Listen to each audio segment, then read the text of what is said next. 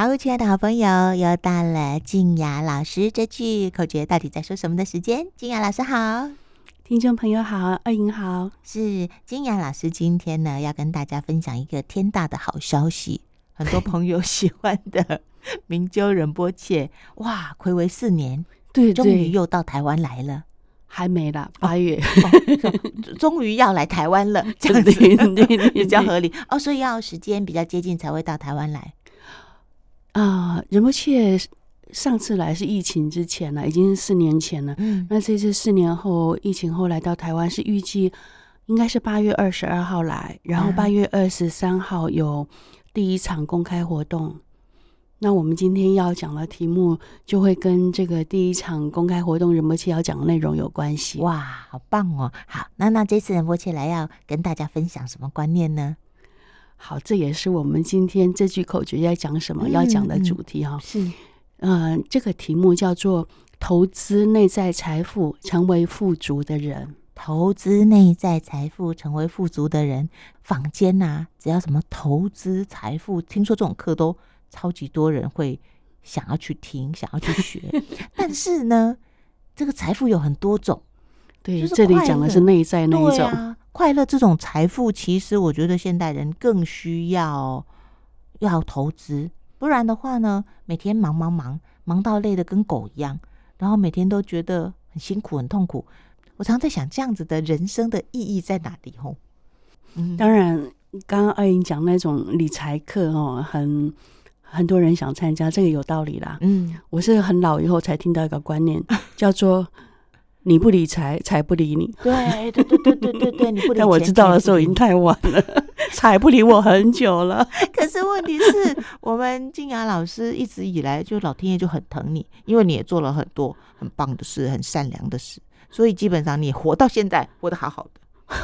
对不对？对，所以我们累积的是内在的财富，我们做内在的理财。对，对，没错。不过我们必须说，这两者并不相违了哈，并不会说因为你做内在理财，你外在就是个穷光蛋，不会啦。嗯嗯，对对对。反而这两者有一种相辅相成的意义，因为你做了内在的理财，你有一种富足感，你不会过度的向外需索。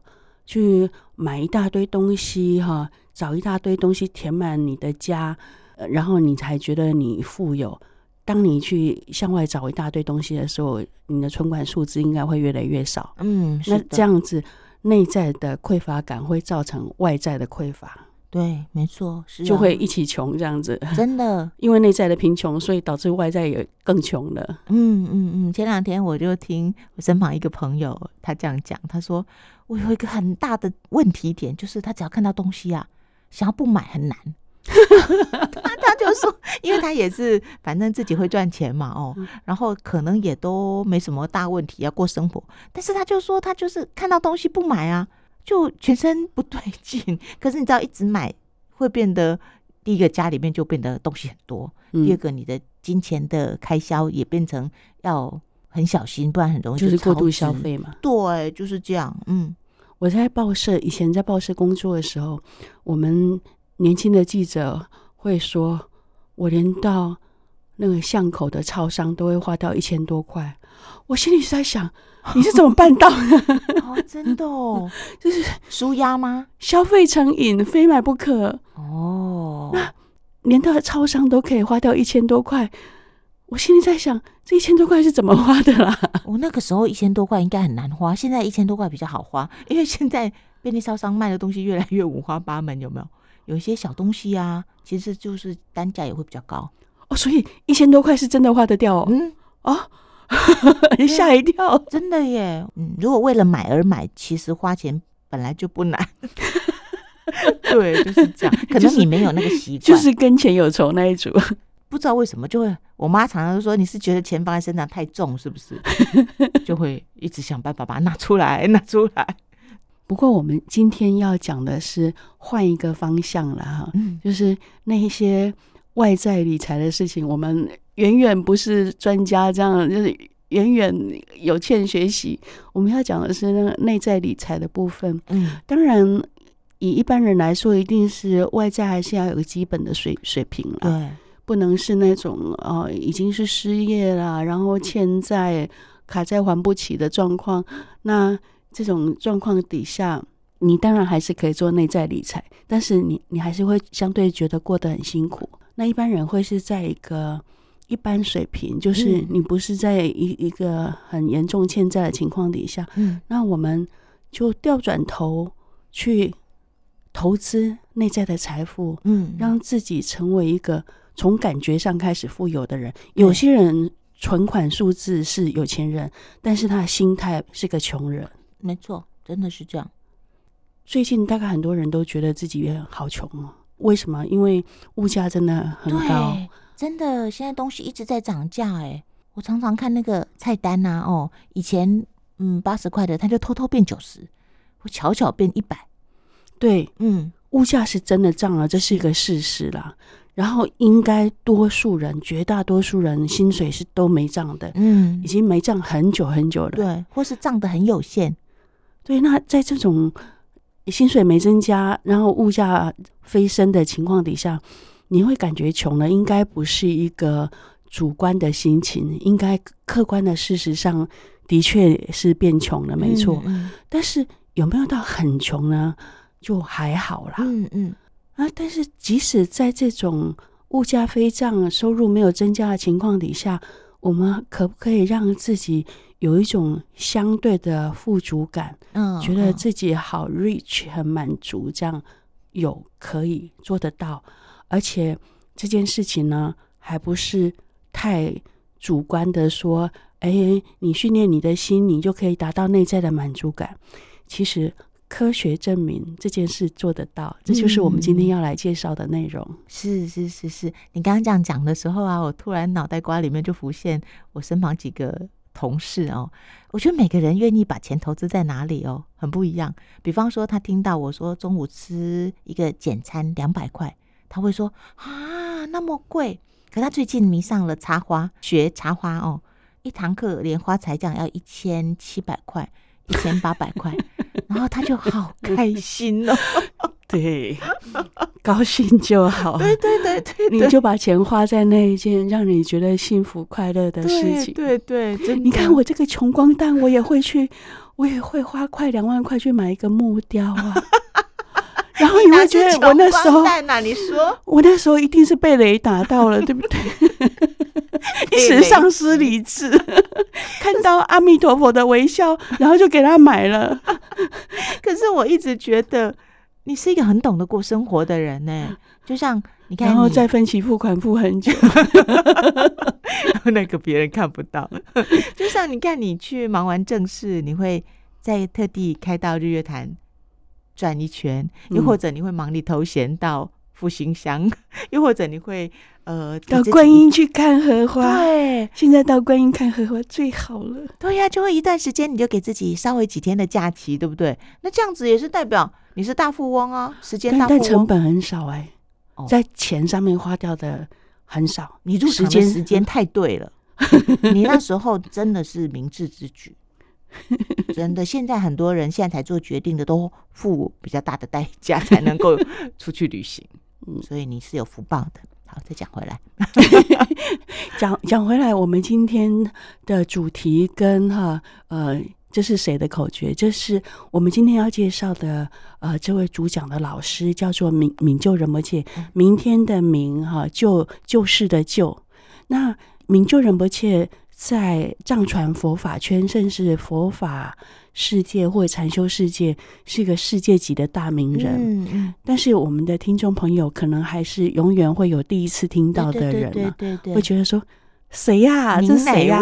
您哪位？就是他毕竟不是跨领域大名人，他还算是某个呃专业领域里面的名人，所以我们还是稍微介绍一下，让刚好第一次听到了。的人呢，了解现在要介绍的是谁？那如果你听过的话，你就当成陪陪大家听好了。说的也是，我突然想到，闭关中心主任，你都会把他当成大叔，跟人家练藏文，所以这个是很有可能。对，我觉得我好强哦，真的，拿那个闭关中心的金刚上师来练藏文，所以有可能哪一天明就仁波切出现了，然后有一个小女生也会觉得叔叔。我可不可以跟你讲几句藏文？叔叔，你可不可以帮我拍照？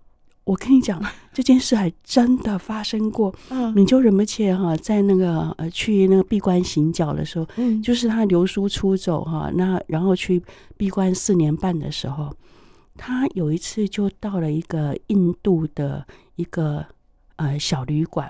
那那个小旅馆是那种卢比大概一百块哈，就可以有一个床位哇，一个房间有很多个床位呢。然后他。他在他的床位上坐定以后，哎，门口进来一个西方的自助旅行者。Uh huh. 那为了省钱，也住进那种大概卢比一两百块的那种青年旅店，那种背包客那种，可可能不没有那个水准。那 个印度的旅馆简陋的程度，那是很大家很难想象的。嗯、就是给你一个一个板子当床位就算了，但是自助旅行者为了省钱，有时候也会，尤其是男生会去住那种。条件非常极简的的旅馆，然后当那个西方的自助旅行者把他的背包拆开，然后晚上拿出他的书来读，米鸠仁波切非常惊吓，发现自己的脸在他的那个封面上，就是太可爱了。那那个人就是在出来，因为那时候米鸠仁不切已经变很多了，变黑、变瘦，头发变长。是是是是那。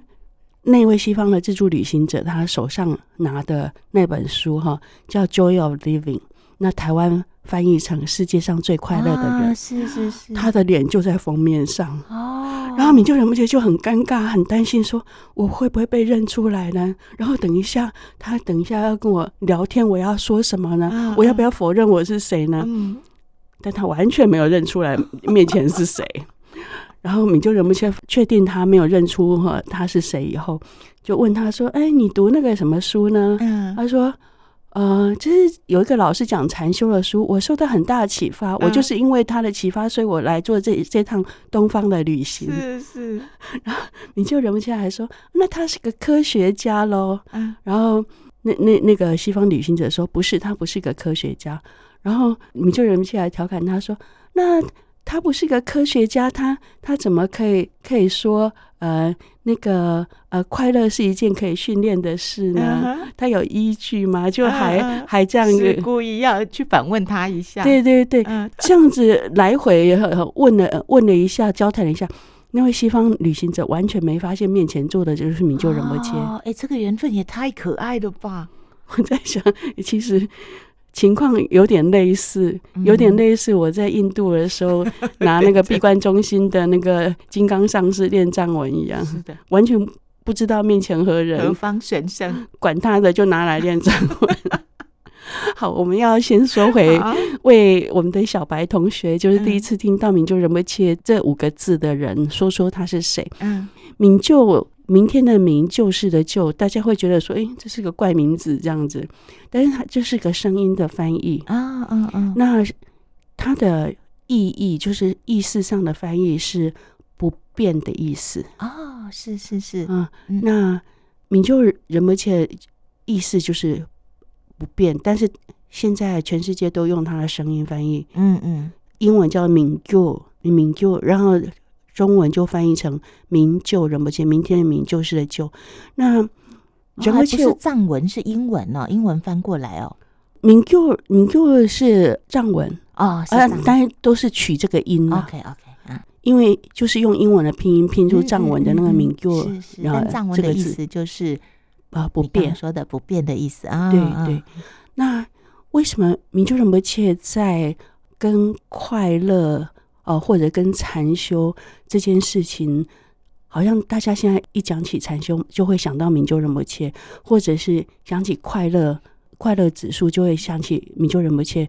主要是来自于在二零零二年，有一个西方的科学家对于禅修者所做的脑波检验，嗯，嗯，这个检测非常的有名。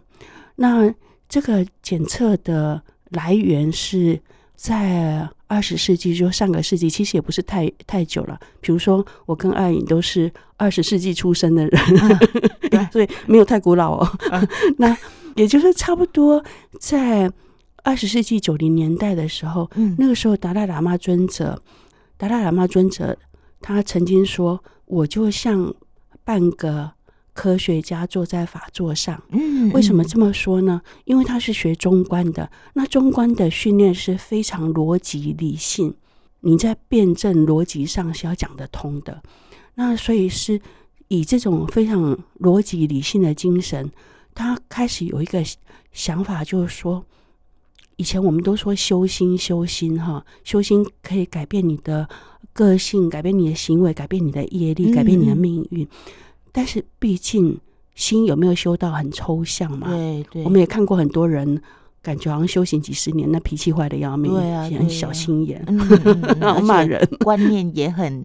狭隘、封闭、对执着啊！那我们要说的是，修心这件事，有时候听起来太主观啊啊，啊，然后好像没有客观的依据。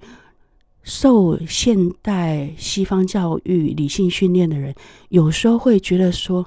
有用的话，你给我拿出证据来；嗯、拿不出证据来，你少跟我说这一套。嗯啊、呃，有也许他面对宗教界人士，基于礼貌、基于教养，他没有说出口，但心里是有这个怀疑的。对于呃心灵训练有没有效这件事情，非常的怀疑。嗯、呃，你在坐在蒲团上，眼观鼻，鼻观心，脊椎挺直，全身放松，到底是有好不好嘞？而且浪费时间。对对对对对。